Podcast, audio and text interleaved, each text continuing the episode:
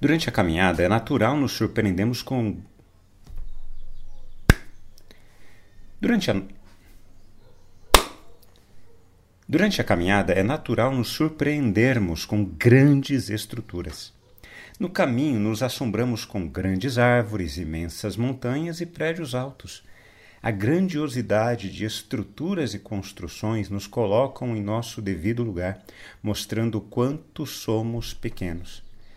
Mas talvez não demos a devida importância à grandiosidade das pequenas coisas. Vamos caminhar juntos? Neste mundo caído e estragado, somos ensinados a associar sucesso e importância com grandiosidade. O tamanho de uma empresa, o tamanho do patrimônio e bens que uma pessoa exibe nos fazem pensar que eles são superiores aos demais.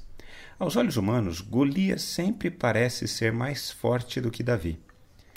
A forma de pensar infantil que ainda teima em permanecer em muitos adultos faz eles desejarem o grandioso, sem levar em conta o processo. Querem o final, sem passar pelo meio. Não querem desfrutar o sabor da conquista passo a passo. Querem chegar no topo, sem passar pelas etapas. O ensino de Jesus no Evangelho de Marcos tem como centro o reino de Deus. Nestes versículos que lemos, Jesus inicia com uma pergunta: Com o que poderemos comparar o reino de Deus? Interessante o fato de Jesus se preocupar com seus ouvintes. Em vez dele tratar do reino de Deus como uma teoria, ele apresenta o reino de Deus de uma maneira prática.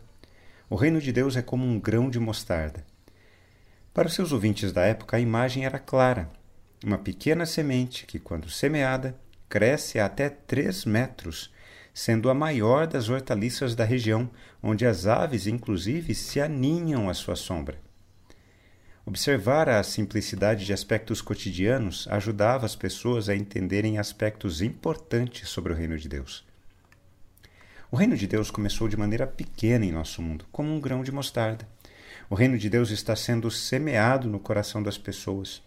O resultado é o grande número de pessoas que estão cada dia mais vivendo na dimensão do reino de Deus, ou seja, vivendo para cumprir a vontade de Deus.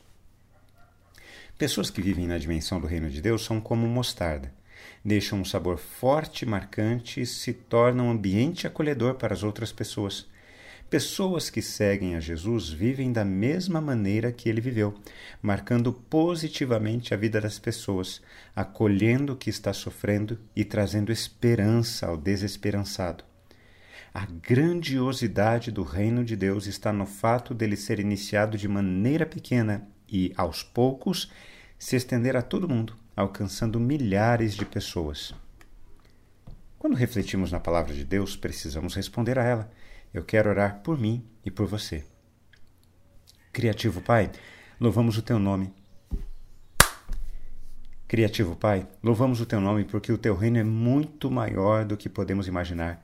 Quando pensamos em quantas pessoas ao redor do mundo estão vivendo na dimensão do teu reino, trazendo sabor à vida de outras pessoas e sendo ambiente de acolhimento para elas, ficamos maravilhados. Muito obrigado, Deus, pelo privilégio de fazermos parte do teu reino. Venha sobre nós o teu reino, Senhor, e que assim seja, em nome de Jesus. Meu irmão, minha irmã, desejo um dia muito abençoado a todos vocês.